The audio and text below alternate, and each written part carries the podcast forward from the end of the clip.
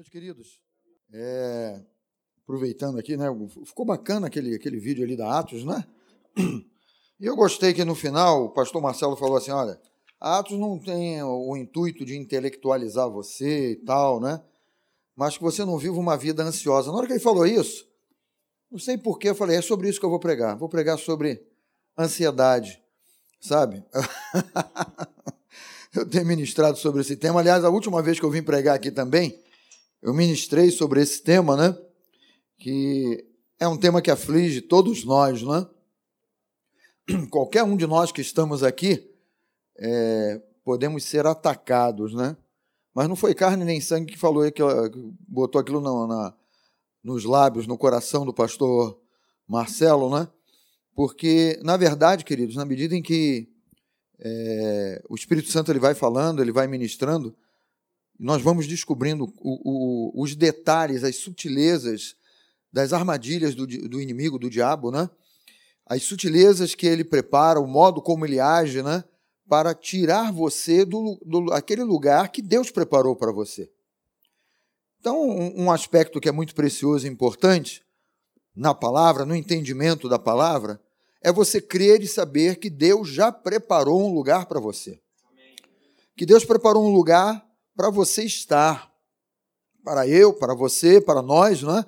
estarmos naquele lugar. E naquele lugar ali é o lugar do cuidado de Deus, é o lugar da, da, da presença de Deus, é o lugar do sustento de Deus, é o lugar da provisão de Deus. Então, quando nós estamos naquele posicionamento, naquele patamar, naquele degrau que Deus falou assim: olha, eu te coloquei aqui, como uma nova criatura, eu te coloquei nesse lugar. E nós nos firmamos na palavra, naquilo que Deus já preparou para nós, nós vamos experimentar o melhor de Deus para a nossa vida. Quando nós ouvimos, quando nós queremos, não é? Quando nós queremos e quando nós ouvimos e quando nós obedecemos a voz de Deus, nós experimentamos de comer o melhor dessa terra. Ainda que tudo à nossa volta possa estar em crise.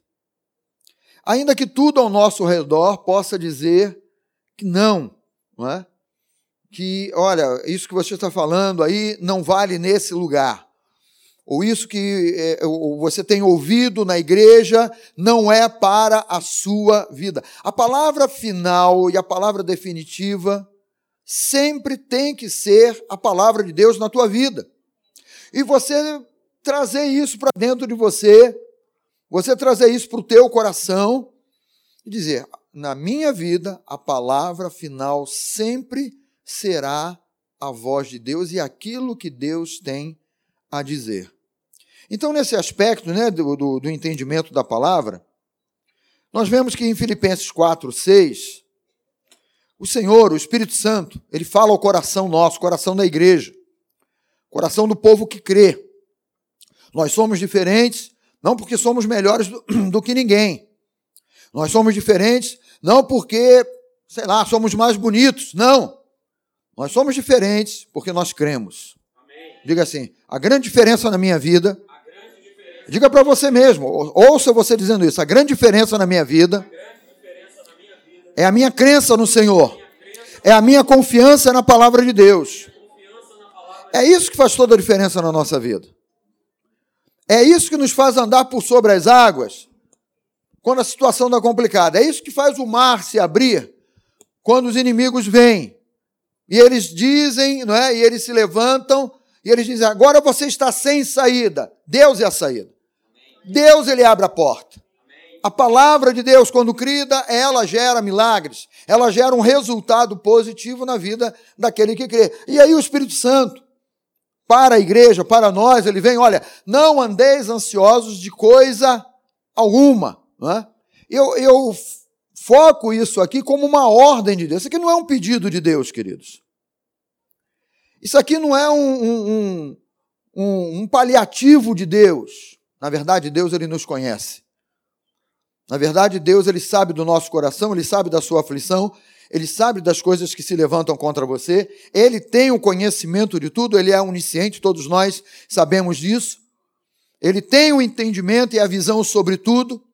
Ele está bem, bem ciente, bem consciente de tudo aquilo que você tem enfrentado, mas Ele espera de nós, não é? Como aquele que é, é o autor e consumador da fé, aquele que nos ensina a crer, aquele que creu primeiro antes de nós, não é? Porque se Ele é o autor da fé e Ele viveu e vem, vivenciou a fé, então Ele, ele, ele diz para a igreja assim: olha, eu sei que a fé funciona, porque Deus é o primeiro a crer. Deus é o primeiro a confiar na sua própria palavra. Deus é o primeiro a estabelecer a palavra dele como uma palavra imutável. Uma palavra que não vai ruir, não vai desabar, não vai se desmanchar, não vai se desfazer. Então, ele que é o autor e consumador da fé, ele vem e ensina para nós: olha, vocês precisam crer, porque a fé é a certeza de coisas que se esperam e a convicção de fatos que vocês ainda não veem. E quando ele diz para nós, não andeis ansiosos de coisa alguma, ele está dizendo para nós assim: creiam. Ah, mas olha, Deus, o senhor não sabe, ele sabe. O senhor não imagina o que está acontecendo. Ele imagina e ele sabe. O que ele espera de nós é uma resposta de um posicionamento em fé. Senhor, na tua palavra está escrito, Filipenses 4, 6, que eu não devo andar ansioso por coisa alguma. Então, se ele me diz isso, não é? isso na verdade tem um, um, um entendimento, isso deve traduzir para nós um entendimento de uma vacina, de um antídoto contra um veneno que está espalhado no mundo chamado ansiedade. Ou seja, para não viver uma vida escravizada por ansiedade, eu e você, nós precisamos continuamente de uma renovação. Você e eu, nós precisamos nos renovar. Se o nosso pensamento, interessante, né? É, Deus, Deus inspirou a, a, a, Joyce Meyer, né? De escrever aquele livro Batalha da Mente, né? Eu acho que o título é esse, mais ou menos esse, né? Campo de Batalha da Mente, né? E como a nossa mente. Você acha que a ansiedade ela, ela vem contra você aonde? Na ponta do seu dedão do pé? Meu dedão do pé está ansioso, pastor, não sei o que é está acontecendo com ele. E ele fica balançando para um lado para o outro, e ele fica inquieto, ele fica catucando o chão. Então, o meu pé está ansioso. Não! É a nossa mente, o nosso pensamento. E o Espírito Santo, ele levanta para nós assim: transformai-vos pela renovação da vossa mente, do vosso modo de pensar do meu modo de pensar. Quando um problema se levanta, quando uma dificuldade se levanta, a palavra de Deus ela está nos orientando assim: olha, você não crê em Deus, você não confia que a palavra de Deus é a verdade. Ou seja, a ansiedade ela tenta ganhar um terreno no teu coração, no teu pensamento, um terreno que Cristo já entregou a vida dele na cruz do Calvário e te deixou livre. Você é uma pessoa livre. Você não é mais uma pessoa escravizada. Você não deve se permitir ser escravizado de novo, ou outra vez, ou novamente. Por isso que eu coloquei esse aspecto aqui, né? Eu não, eu não quero mais viver uma vida escravizada, porque a ansiedade ela vem para escravizar. A ansiedade ela vem para te algemar, para te prender, para cercear a tua alegria, para acabar com a tua felicidade, para tirar a tua paz, a tua estabilidade, a tua tranquilidade, para tirar o sorriso do teu rosto. A ansiedade ela é escravizadora. A ansiedade ela vem para trazer derrota. Por isso que o nosso Deus, ele sempre vai nos alertando e vai fundamentando a igreja. Ele vai preparando a igreja para que a igreja seja, né, uma igreja mais do que vencedora, como está revelado na palavra de Deus. Eu e você somos mais que vencedores por meio daquele que nos amou, por meio de Jesus Cristo, o nosso Senhor. Então, nesse entendimento aí, eu quero dizer para você assim: nossa filiação, porque fomos feitos filhos de Deus, quem foi feito, levante a mão aí e diga: Eu fui. Né?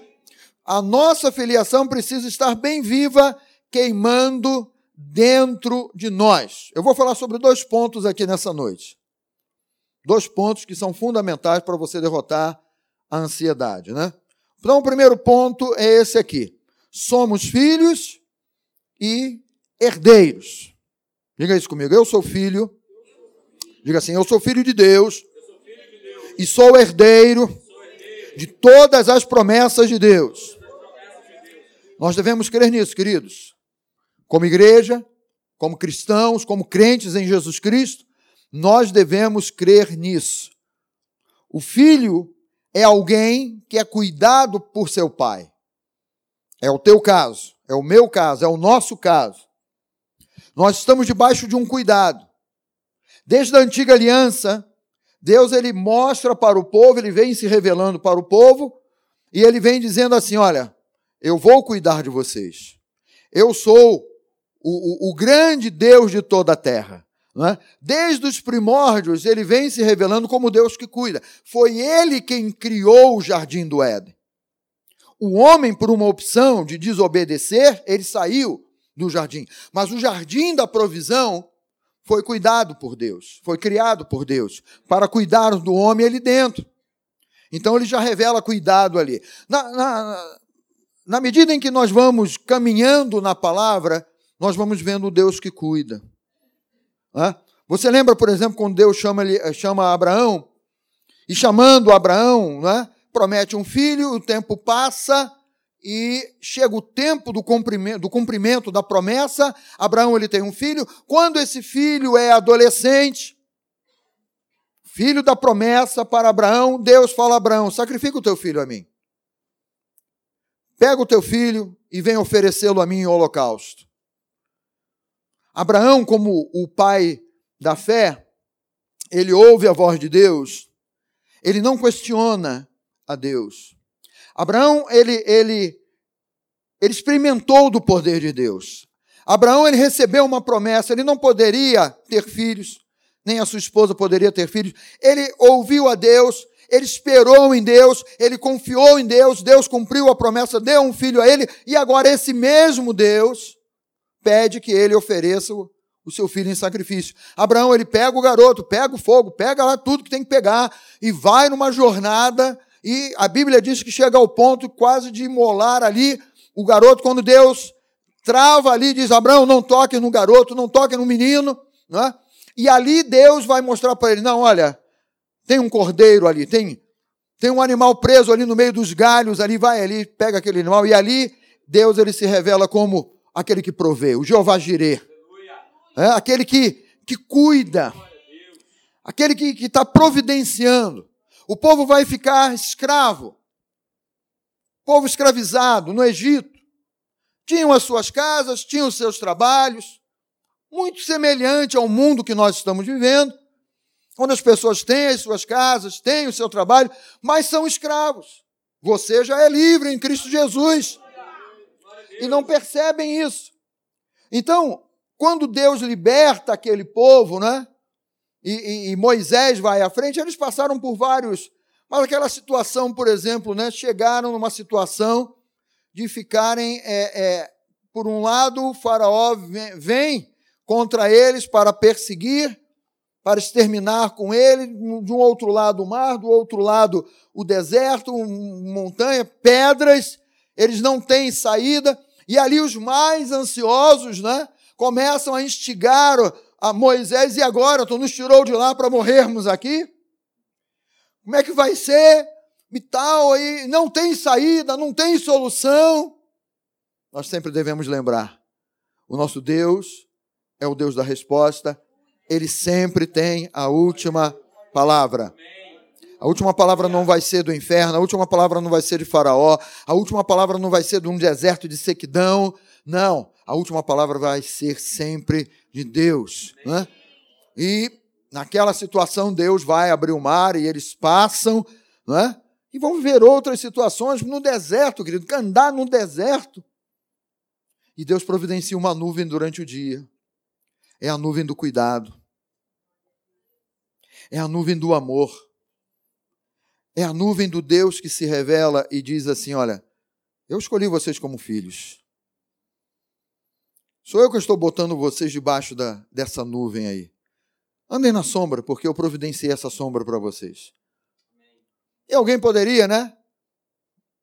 Certamente alguém poderia. Bem, de noite tem a nuvem, de, de, é, de, dia tem a nuvem, mas de noite nós vamos morrer congelados. De noite, uma, uma coluna de fogo. É a provisão de Deus. Ele é o Deus da nuvem, ele é o Deus do fogo, mas ele é esse Deus todo por quê? Para cuidar do povo. Para cuidar daqueles que creem no seu nome. Queridos, o nosso Deus, não é quando nós pensamos assim, eu sou filho. Isso não é qualquer coisa. Você é filho de Deus, você foi feito. Quando você aceitou Jesus Cristo como Senhor e Salvador da tua vida, você foi feito uma nova criatura em Cristo Jesus. João, né, no seu evangelho, ele declara, declara isso tão tão facilmente, tão claramente, né? mas a todos quantos os, os receberam, o receberam, né? deu-lhes o poder de serem feitos filhos de Deus, a saber, né? aqueles que creem, aqueles que confiam. Então, esse primeiro ponto para derrotar a ansiedade é você avivar isso. Eu sou filho de Deus. Eu sou herdeiro de todas as promessas de Deus. Porque a ansiedade vem para fazer você esquecer essas coisas. Esquece essa coisa de ser filho. Herdeiro de quê? Promessas? Promessas são palavras. Você vai acreditar em palavras? É. Nós fomos gerados por promessa. A igreja de Jesus Cristo é gerada por promessa, queridos. A igreja de Jesus Cristo ela é gerada pela pregação da palavra de Deus, é gerada por crença, por convicção interior, por você ouvir a voz de Deus e crer aqui dentro. E quando você crê aqui dentro, essa palavra se rasga para você, o Espírito Santo te revela, o Espírito Santo te enche. E você, melhor do que ninguém, sabe da grande diferença do antes de Jesus na tua vida e o posterior, entregou a tua vida a Jesus e o depois de você ter entregue a tua vida nas mãos de Jesus. Ah, pastor, mas isso já faz muito tempo. É por isso que nós precisamos de uma renovação e a palavra revela que nós precisamos dessa renovação, porque se não renovarmos, queridos, nós minguamos, nós esquecemos, Lembra do povo na antiga aliança? Como eles esqueceram rápido dos grandes sinais de Deus? Então não são sinais que mantêm a tua vida de pé. Desculpe decepcioná-lo, tá? Se você é daqueles que queremos sinais, queremos ver, não são sinais que mantêm você de pé. Não é uma palavra de sabedoria, entre aspas, que vai manter você de pé. Mas o que mantém você de pé é a constância. Fala comigo essa palavra, constância. Constância, constância em todas as situações de você se posicionar, de você se posicionar com a palavra. Olha, a minha, o meu pensamento tem sido atacado em questão financeira, questão disso, daquilo, daquilo outro, saúde, preocupação com meu filho, com a minha filha, preocupação com meu marido, com a minha esposa a tua mente tem sido atacada, você precisa renovar nesse entendimento. Sou filho, sou herdeiro. Gálatas capítulo 4, versículo 7 diz assim: olha, de sorte que já não és escravo. Dê glória a Deus por isso aí. De sorte que já não és escravo, porém filho. E sendo filho, também herdeiro, herdeiro por por Deus. A palavra ela nos declara isso. Ora, se eu não sou mais escravo, por que, que eu vou me entregar à escravidão, seja ela quem for? Por que, que eu vou me deixar prender de novo? Por que, que eu vou permitir que esse mal ou esse espírito de ansiedade ele ganhe terreno na minha vida? Você precisa lembrar de uma coisa nesse aspecto da renovação que a palavra diz assim: não dê lugar ao diabo, não dê lugar à astúcia de Satanás, não dê lugar ao pensamento demoníaco, não dê lugar a nada que roube de você a promessa de Deus que você tem no teu coração e na tua vida. Porque se algum pensamento, alguma ideia, alguma coisa se levanta para negar a palavra ou para dizer para você assim: olha, você não tem direito a isso, ou você não, mere não é merecedor disso, ou você não é digno disso, é você quem tem que se posicionar na palavra e dizer: olha, eu não sou mais escravo, eu sou filho, e se eu sou filho, eu sou herdeiro e herdeiro de todas as promessas de Deus. Ou seja, Deus, na nova natureza, já nos libertou da escravidão das ansiedades. É por isso que ele nos ensina: não andeis ansiosos de coisa alguma. É por isso que ele diz isso. Não é? Quando ele fala coisa alguma, ele está abrangendo tudo aí. Não tem nada que escape disso. Ah, mas olha, a preocupação com, com o filho que está que está doente. Preocupação com o filho, isso me dá direito a ficar ansioso. Deus falou assim: não andeis ansiosos de coisa alguma. Então, esse aspecto, né, de você lembrar não é, e reavivar no seu pensamento: eu sou uma nova criatura. Eu sou liberto da escravidão da ansiedade. Não somos mais escravos. Diga isso para você mesmo: eu não sou mais escravo. Ansiedade é escravizadora. Ansiedade ela vem com esse aspecto de prender você. Você vê que alguém em alguma coisa te, te magoou. Você fica ali no teu pensamento, só pensando naquilo. E remoendo aquilo ali na tua mente. Poxa, mas ele não podia ter feito isso comigo. Ah, mas ela não podia ter feito isso comigo. Enquanto você pensar, enquanto você permitir esse pensamento ficar girando dentro da tua cabeça, você está permitindo ser escravizado. Você está se permitindo ser algemado. Aquilo vai te consumir. Porque não é só um pensamento de decepção, daqui a pouco vem um pensamento de querer vingar-se. Vem um pensamento de amargura, de decepção, desejo de vingança de retribuir com a mesma moeda ou com uma moeda em dobro. Você compreende como, como o inferno trabalha para nos tirar do posicionamento? Roubar de nós a filiação, a ansiedade, ela é escravizadora. Tenha esse entendimento, coloque isso dentro de você. Renove seus pensamentos com essa certeza. Nós não podemos ficar batendo papo com a ansiedade.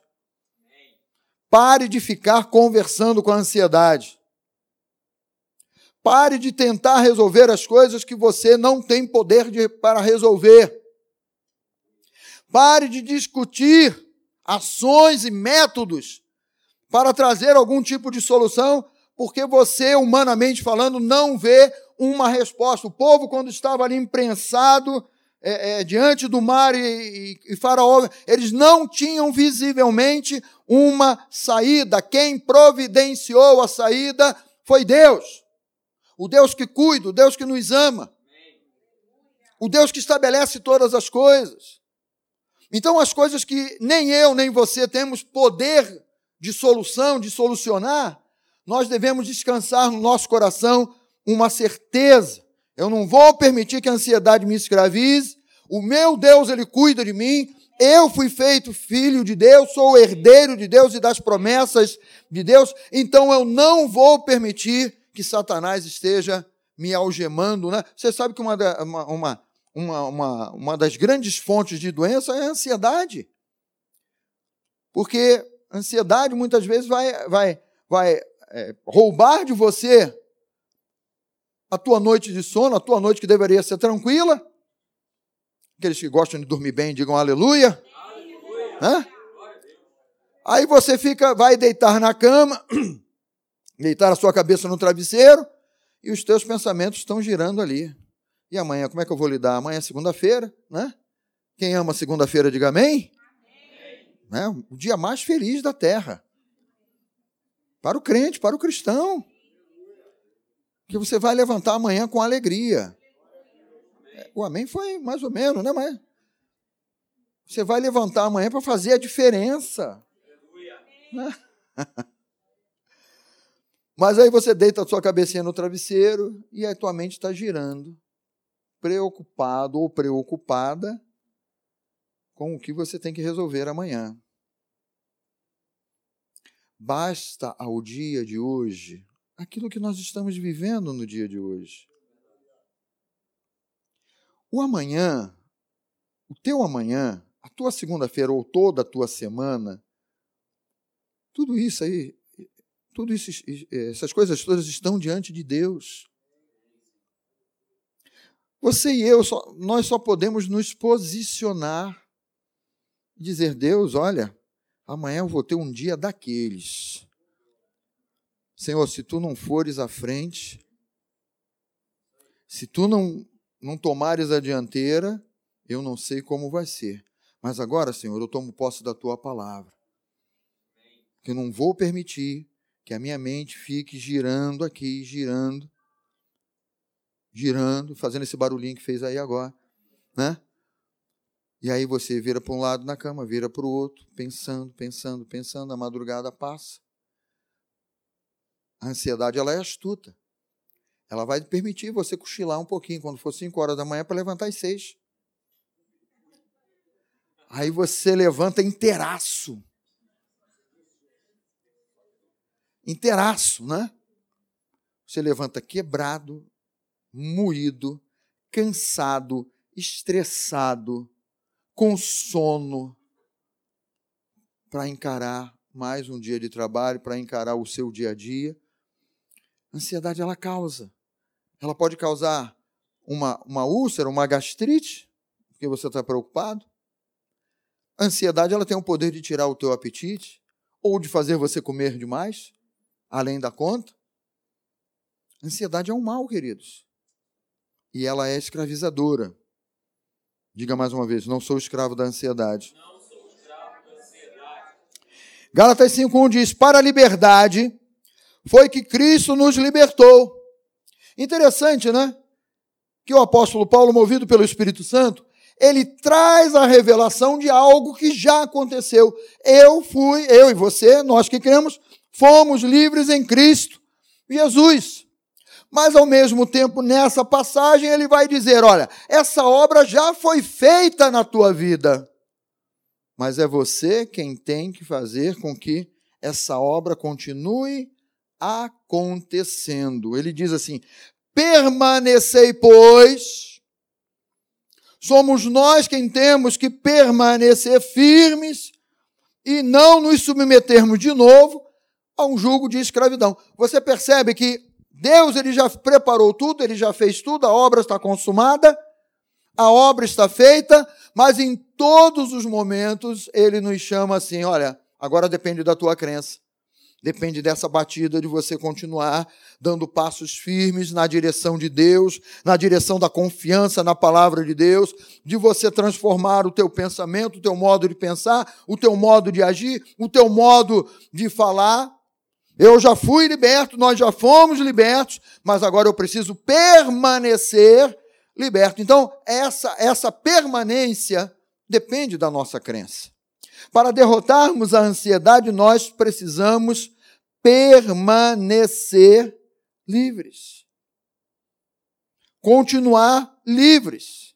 Não nos é, permitirmos né, sermos algemados de novo. Ou seja, permaneça crendo, não aceite ser escravizado pela ansiedade. Deus ele vai nos dando o parecer, o esclarecimento, é o famoso espírito de sabedoria, de revelação no pleno conhecimento dele, ele vai trazendo ao nosso coração, ele vai trazendo ao nosso entendimento. Veja que Romanos, Romanos capítulo 8, versículo 15 a 17, ele diz assim: olha, porque não recebestes o espírito de escravidão Escravo, nós éramos anteriormente a Cristo. Antes de Cristo Jesus, todos nós éramos escravos. Estávamos com a nossa vida entregue nas mãos de Satanás. Ah, pastor, não fala isso não. É, é a verdade espiritual. Porque mesmo quem nasce num berço evangélico, os meus filhos nasceram num berço evangélico. Eu e minha esposa já, já, já tínhamos uma, uma caminhada uma jornada de vida no Evangelho, mas os meus filhos nasceram num berço evangélico e nem por isso, né, eles não. Olha, vocês estão isentos de aceitarem a Jesus. Sabe por quê, queridos? Deus, ele tem filhos. Diga comigo, Deus, Deus. tem filhos. filhos. Deus, ele não tem netos. Ih, pastor, agora só me confundiu. É. Deus ele não tem netos. Filho de crente não é neto de Deus. Todos nós precisamos crer e receber a Jesus como Senhor e Salvador da nossa vida. Porque não é uma questão de religiosidade, queridos. É uma questão de nova natureza. E nova natureza se tem quando se crê e se entrega a vida nas mãos de Jesus Cristo. Então, esse aspecto aqui, né? Nós não recebemos o espírito de escravidão. Enquanto o ser humano ele está naquela idade onde o pai e a mãe são tutores do seu filho, porque ele ainda não atingiu a idade da maturidade, o seu filho, a sua filha estão protegidos e guardados. Naquele momento em que ele atinge aquela idade da maturidade, já começa a discernir as coisas, ele precisa aceitar a Jesus. Porque naquele momento em que ele aceita Jesus, ele não está recebendo um espírito de escravidão. Ele está recebendo um espírito de libertação. O texto diz assim: Por que não recebeste o espírito de escravidão para viverdes outra vez atemorizados? Mas recebeste o espírito de adoção, baseados no qual clamamos: Abba, Pai. Ou seja, espírito de escravidão traz temor, traz medo, traz receio. Mas o espírito de adoção, ele tira o temor, ele tira o medo, ele tira o receio, ele tira a intranquilidade, ele tira a incerteza. Esse é o Espírito de Deus. O Espírito de Deus que habita em você, que habita em mim, que habita na vida daquele que crê. Então, se nós não recebermos o espírito de escravidão, nós estamos, queridos, e Deus está nos revelando isso aqui na, na Sua palavra, nós estamos livres. Nós estamos livres de todo esse mal. Diga, estou livre de todo esse mal. Olha lá, e o complemento do, da passagem, né? O próprio Espírito, e o Espírito Santo ali, testifica com o nosso Espírito que somos o quê? Filhos de Deus. É essa certeza que nós precisamos ter filhos de Deus. O próprio Espírito testifica com o nosso Espírito que somos filhos de Deus. Ora, se somos filhos, somos também o quê? Herdeiros. Somos herdeiros de Deus, né? herdeiros de Deus e co-herdeiros com Cristo. Você percebe que isso tem o poder de quebrar a ansiedade na nossa vida, na tua vida, na minha vida? É essa certeza. É a minha convicção, é a minha crença. Eu sou filho, eu não estou desamparado. Eu não estou é, abandonado ou largado. Eu sou filho. Se eu bater a porta, o que, que o meu pai me diz, né? Se eu bato a porta, ele não atende. É isso que ele diz? Não, ele diz: a porta vai se abrir. Se eu pedir ao pai, não é?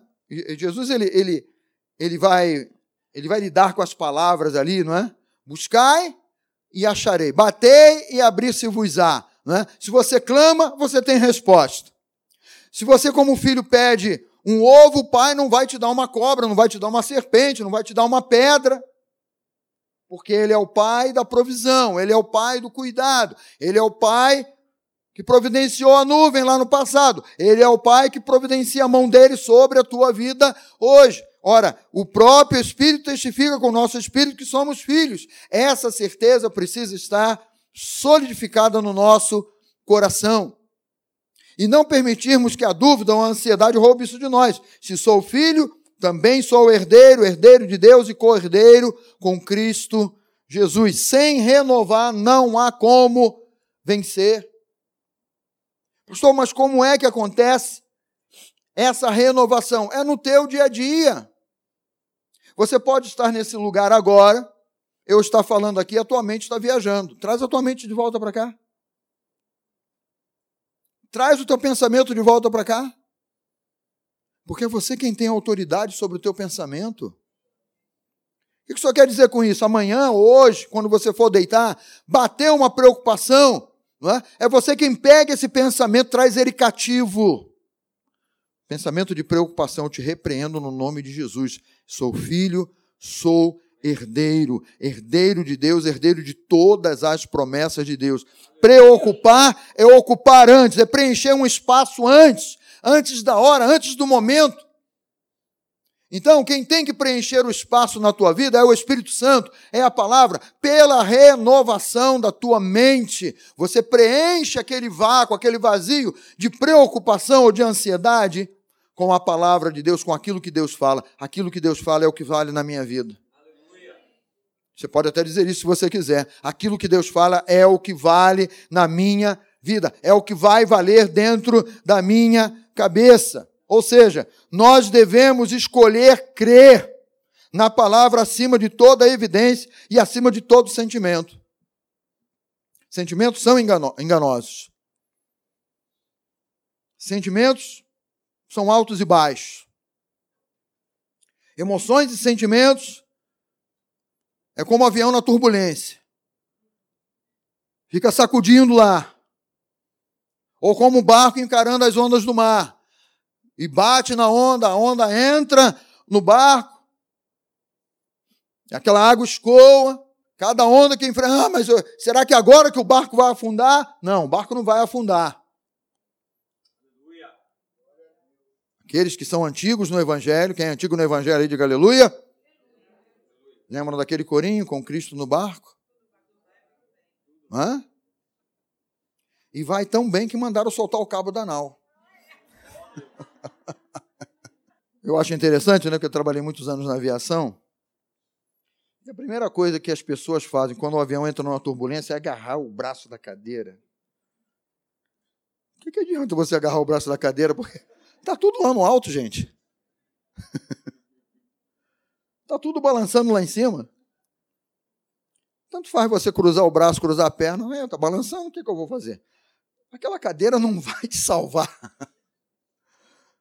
Aquela cadeira, se o avião entrar num, num, num vácuo, num vazio, despencar, ah, eu estou segurando na cadeira, a cadeira vai ficar.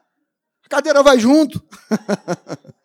Sabe, humanamente falando, isso traz um simbolismo para nós, queridos, que nós, na ansiedade ou na preocupação, queremos nos agarrar em coisas que são, são falíveis. Não, eu tô, estou tô agarrado aqui. Eu, eu, eu me, nós nos apegamos em coisas que estão prontas ali para ruir, para se desmanchar. Você tem uma rocha inabalável. Nós temos uma rocha inabalável que é a palavra de Deus. Agora, se eu e você não renovarmos o nosso entendimento na palavra, se nós não decidirmos escolher crer, crer acima das circunstâncias, crer acima dos sentimentos, crer acima das evidências. Ah, mas esse ano vou tentar de novo o Enem, o vestibular, a prova, meu Deus, tal. tal. Ah, e, você já começa a, a, a ocupar um espaço que não tem que ocupar. O Senhor é aquele que te guia. O Senhor é aquele que te orienta. O Senhor é aquele que te inspira. O Senhor é aquele que te capacita. Então, o que, que adianta você deixar a ansiedade vir e tomar conta? Nós precisamos tomar esse posicionamento. Eu escolho crer. Eu escolho crer na palavra acima de toda evidência, de todo é, é, é, sentimento ou emoção.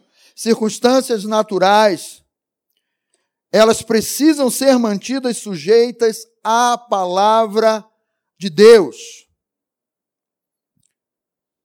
Foi dito aqui no meio, no, no, no louvor, ou foi o pastor Marcelo quando subiu aqui, que nós não vivemos por aquilo que nós vemos. Circunstâncias naturais falam das coisas que nós vemos.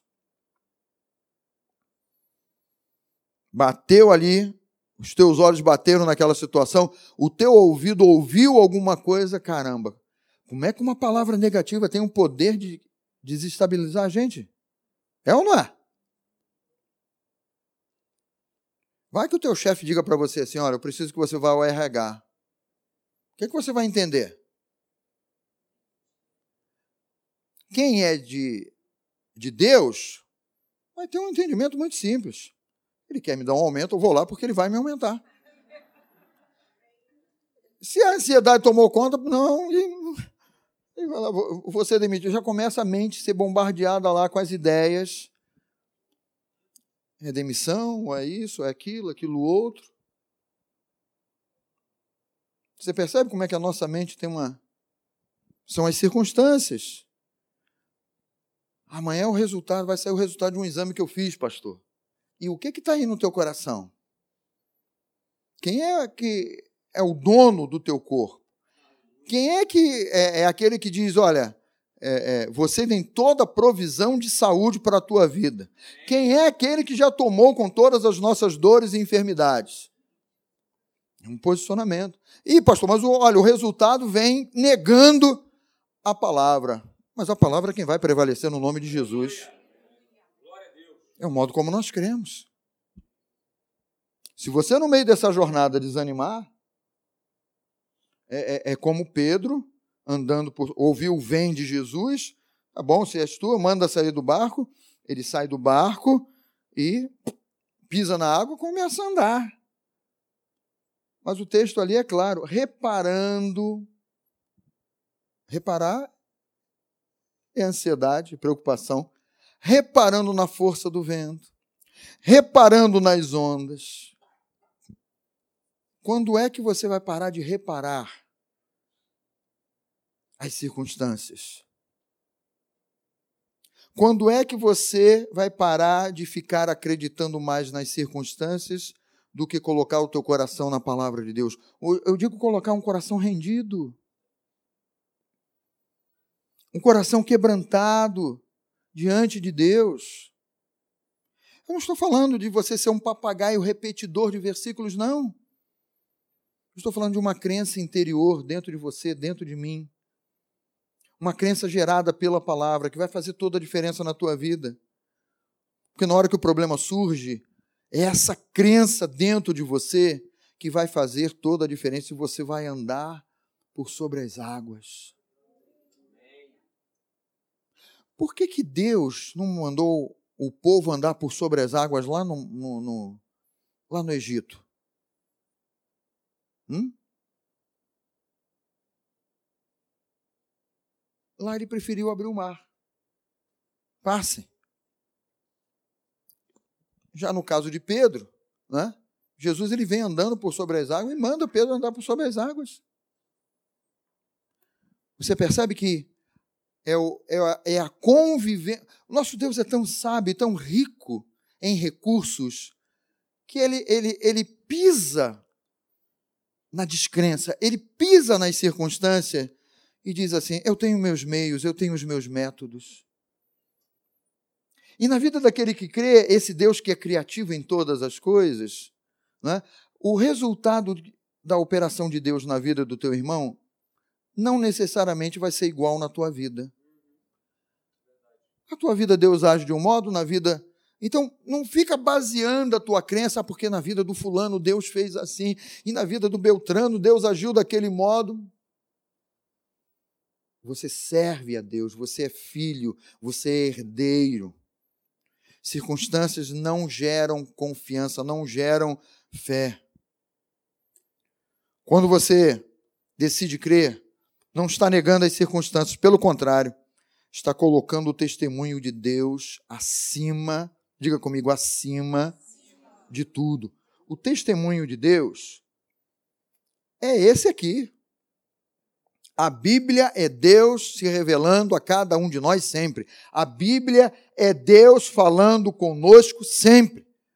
A Bíblia é Deus se mostrando a nós em todos os momentos e em todas as horas. A Bíblia, ela revela a multiforme sabedoria de Deus para o nosso coração em todas as horas, em todos os momentos. Quando você medita na palavra, Deus fala ao teu coração. E fala de um modo como não fala o teu irmão, que ele está lendo a mesma passagem, mas no teu coração ele fala de um modo, no coração do teu irmão ele fala de outro, e o resultado sempre será: o coração que crê vai ser abençoado, a vida que crê ela vai ser abençoada e ela vai ser livre.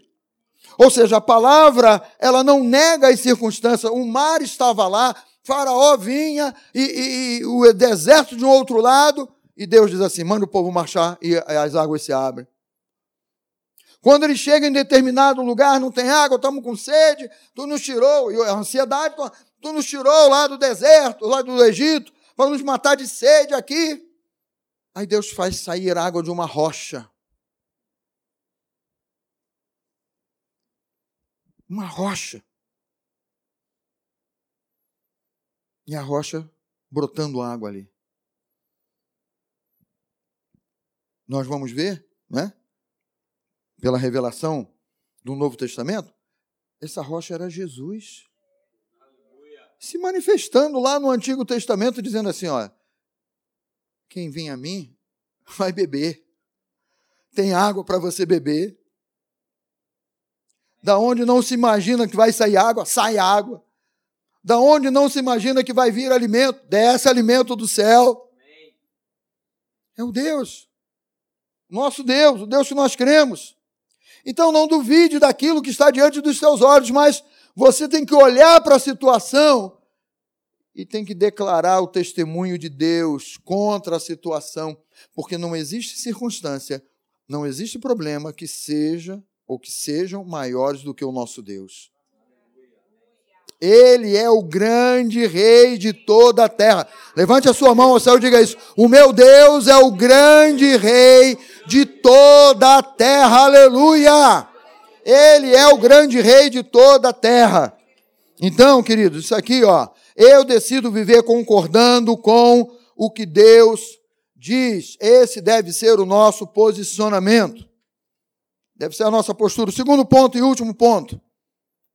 Sempre confie na integridade de Deus. Nós servimos a um Deus que é íntegro. Nós não servimos a um Deus mentiroso. O pai da mentira é o outro. Mentiroso desde o princípio. Enganador desde o princípio. Ladrão desde o princípio. Deus é a verdade. A palavra de Deus estabelece a verdade o espiritual de Deus, né? porque Deus é espírito, por isso que João diz: importa que seus adoradores o adorem em espírito e em verdade. Está falando assim: olha, apesar de ser Deus, é Deus ser espírito, e nós não podermos ver, mas existem anjos nesse lugar, a presença de Deus está nesse lugar. Então, esse Deus que é espírito, ele se revela a nós e diz assim: Eu não mudo. Essa palavra é espiritual. A Bíblia é espiritual. A Bíblia é espírito, é o verbo vivo. O verbo que se fez carne. Então, se Deus ele tem uma integridade, você precisa ter isso aqui no teu coração.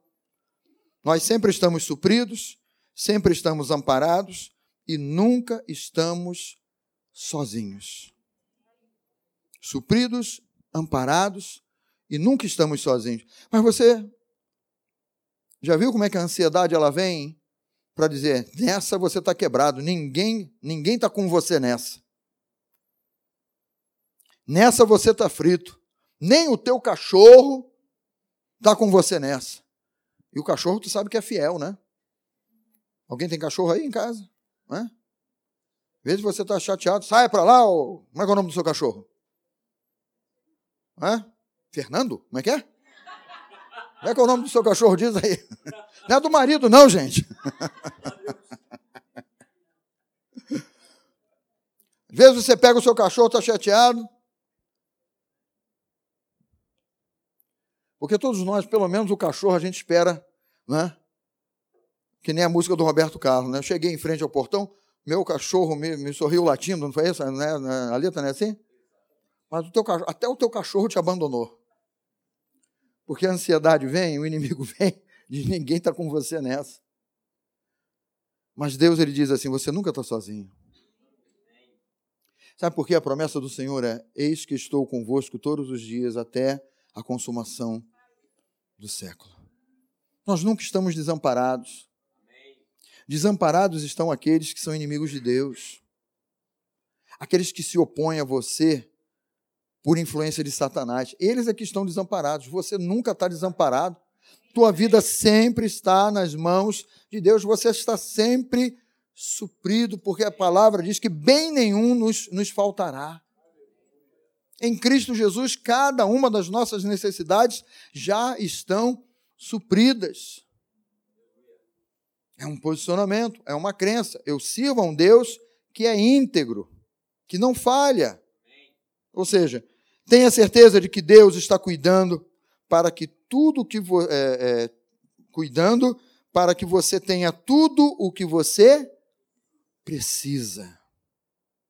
Agora, não fica com o teu relógio contando o tempo, não. Deus, ele tem o suprimento e o suprimento vai chegar na tua vida na hora certa. Nós temos, dentro do aspecto da ansiedade, a pressa, porque tudo é para ontem. Deus, a cura eu preciso para ontem. Senhor, a provisão para pagar a conta de luz amanhã eu preciso para ontem. A conta de luz é amanhã, mas eu quero pagar ontem. E assim nós vamos. A ansiedade é que gera isso dentro de nós. A expectativa, o temor, vai vir, não vai vir? Será que o salário vai estar na conta? Não vai? Será que amanhã eu consigo bater aquela meta? E se eu bater a meta, eu, eu, eu, a empresa prometeu fazer isso, aquilo, aquilo outro. Olha, a tua meta é diante de Deus. Senhor, tu adestras minhas mãos. Tu me preparas para guerrear nesse mundo aí. Deus ele te prepara para você vender como ninguém vende. Deus ele te prepara para você administrar como ninguém administra. Deus ele te prepara para que você dê uma aula como ninguém mais dá. Deus ele traz, ele ele ele providencia tudo o que você precisa para que ele possa estar se sustentando e você reconheça que a tua provisão vem dele. Que o teu sustento vem dele. Então, tenha certeza de que Deus está cuidando para que você tenha tudo do que você precisa. É a integridade de Deus.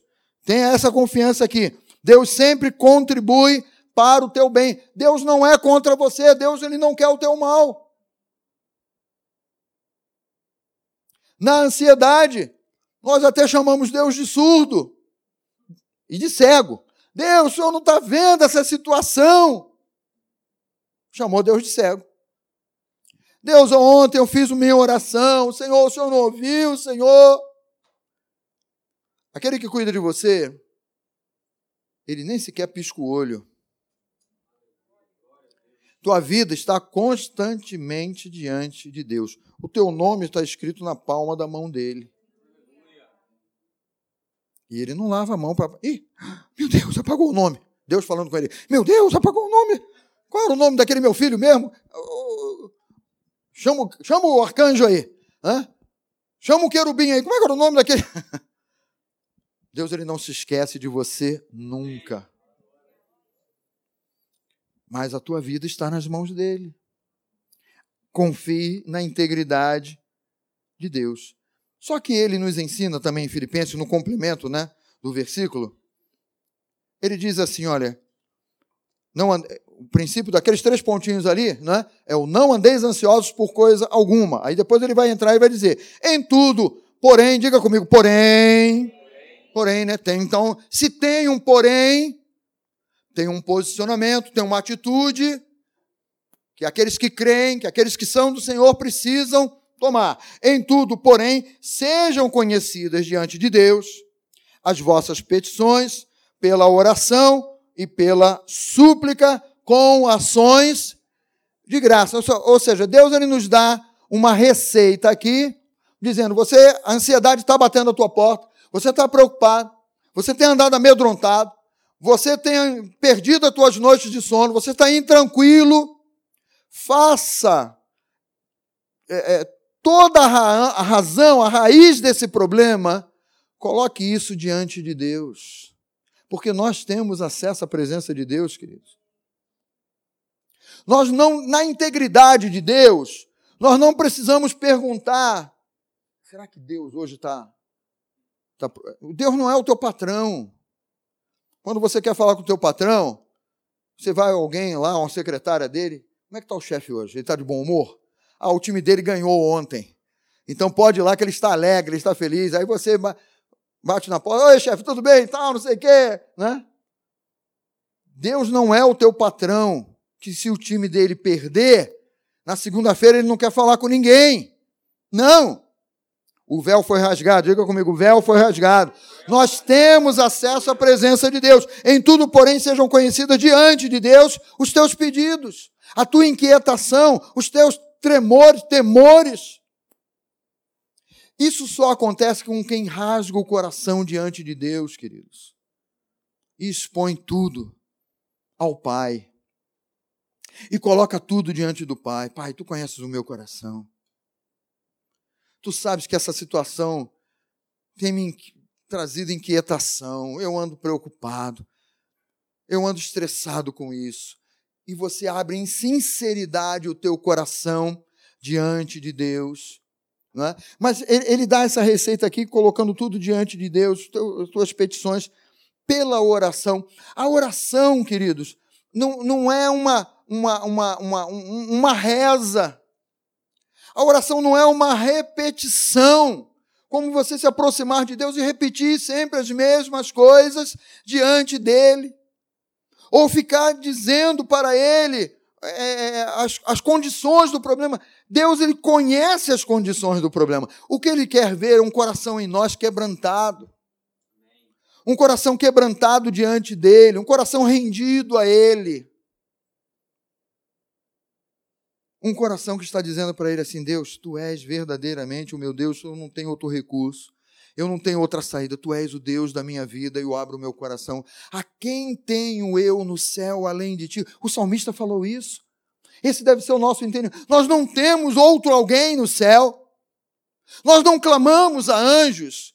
Nós não clamamos a, a, a, ninguém mais, nós clamamos a Deus. A porta que nos foi aberta é de clamar a Deus, é de falar com Deus. Façam conhecidas diante de Deus os seus pedidos, pela oração, pela súplica, mas também com ações de graça. E ações de graça fala de negar, não é? Aquela, aquela, aquela coisa que bate aí com dureza para acabar com a tua vida, para desestabilizar a tua vida e você começar a agradecer, mesmo antes de ver o milagre materializado diante de você, você agradece a Deus e você diz: Deus, obrigado, porque eu creio, tua promessa é fiel, tua palavra é fiel, tu és um Deus de integridade, tu és um Deus de verdade, tu não és um Deus mentiroso, tu és o Deus que cuida da minha vida. Ou seja, nós colocamos diante dele e já agradecemos por um resultado porque é isso que é fé, certeza de coisas que se esperam, convicção de fatos que não se veem, nós já começamos a agradecer por algo que nós não vemos.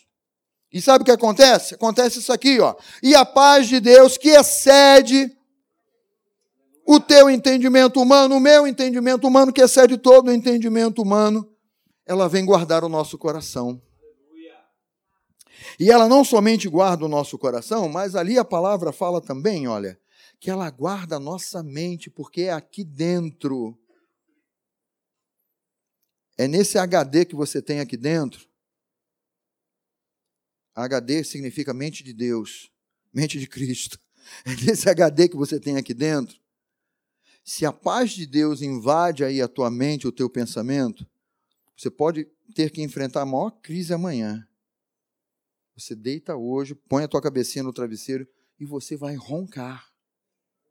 Pastor, mas eu, mas eu não ronco, mas o teu sono vai ser tão profundo que você vai roncar.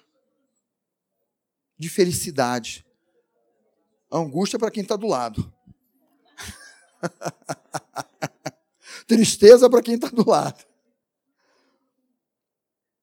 Porque esse aí é o resultado, esse é o milagre da integridade de Deus. Você colocou diante do Pai e ele diz assim: aí entra a parte de Deus. E a paz de Deus, que excede todo o entendimento, e aí você vai entender por que, que o salmista falou assim: ainda que um exército se acampe contra mim, e ainda que se estourar a guerra, se o mar se enfurecer, quantas figuras ele vai usando, não é?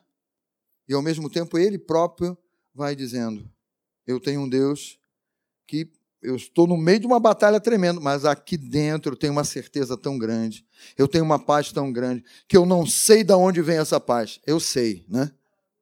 Porque é de Deus. E a paz de Deus que excede, to, excede todo o entendimento, ela guarda o nosso coração, ela guarda a nossa mente e nós ficamos protegidos em Cristo Jesus. E aí você aprende a descansar em Deus.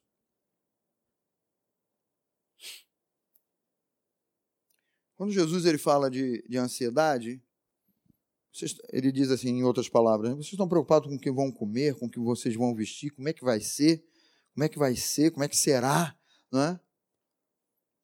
E ele, ele, ele usa né, um termo dizendo assim, olha, não, não sobrecarreguem o coração de vocês com essas coisas. Tanto é que ele vai descrever todo aquele aspecto lá de ansiedade e tal. Ele vai falar: busca o reino de Deus em primeiro lugar, a sua justiça.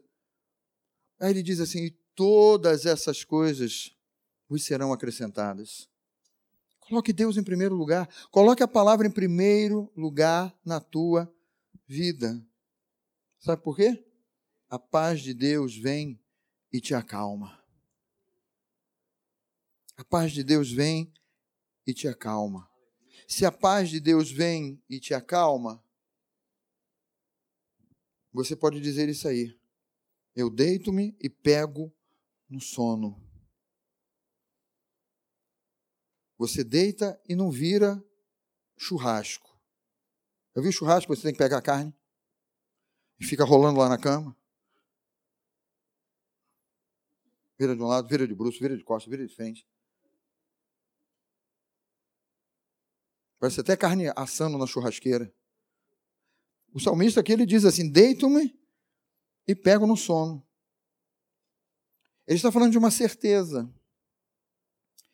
Mas eu tenho um entendimento, queridos, que ele não está falando de uma certeza dele. Está falando de uma certeza porque a vida dele está nas mãos de Deus. Aí ele vai passar uma noite de sono, aí ele vai dizer: acordo. E ele diz assim: e por que, que eu acordo? Porque o Senhor me sustenta porque foi Ele quem fez você levantar. Se Deus quisesse, olha, você está tão sobrecarregado, vem cá que eu vou te aliviar, vem para o meu lado aqui, você morreria dormindo. Não, não ia tintir nada. Né? Tem gente que sonha em morrer dormindo, né? Pastor, eu quero, eu quero um dia deitar, dormir, e o Senhor me chamar, não vou sentir nada e tal. Eu pergunto a você aqui: quem quer morrer dormindo aí? Tem alguém? Não, gente, não é hoje, nem amanhã, não. Quem? Quem gostaria de morrer dormindo? Levanta a mão, seja sincero, pô. Deu som no teu coração. Ah, tranquilo, pô.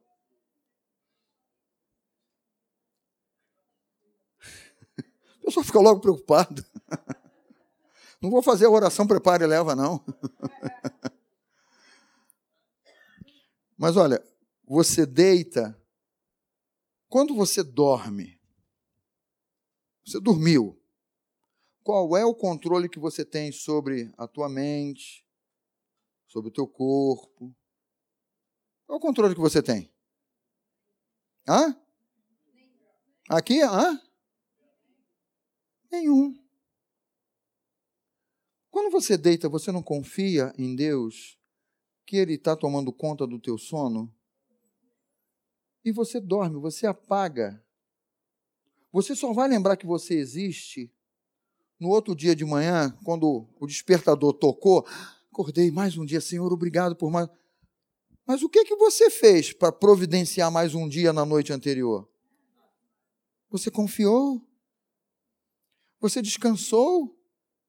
Você pode até amanhã né, dizer, Deus, obrigado, porque tu me dás mais um dia e tu não quisestes ainda que eu estivesse na tua presença essa noite, mas, não é? Levantei, acordo, e por que, que eu acordo? Porque é Ele quem me sustenta. Então, enfrente você o que enfrentar, a dificuldade, o problema que você possa estar enfrentando, é Ele quem vai te sustentar. É Ele quem vai ser o teu amparo. É Ele quem vai cuidar de você. Na integridade dele, na palavra dele, no Deus que ele é. Do modo como ele age, do modo como ele sabe fazer, e nós entramos nesse descanso da paz que excede todo o entendimento. E você diz assim: Deus, olha, tu sempre fostes o provedor da minha vida. Algumas vezes eu fiquei meio maluco, Senhor. Eu achava que eu era o provedor da minha própria vida quando saía, quando trabalhava, fazia, acontecia. Mas agora, Senhor, eu tenho um entendimento. Né, os jovens são mais assim, eu faço, eu aconteço, eu tenho força, eu sou capacitado, né? Isaías, né, já profetizou sobre, sobre isso, né?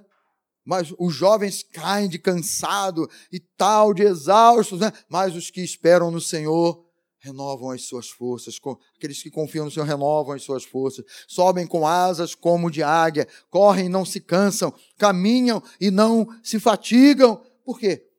A vida está nas mãos de Deus. Seja você jovem, seja você de mais idade, a vida está nas mãos de Deus. É Ele quem te sustenta.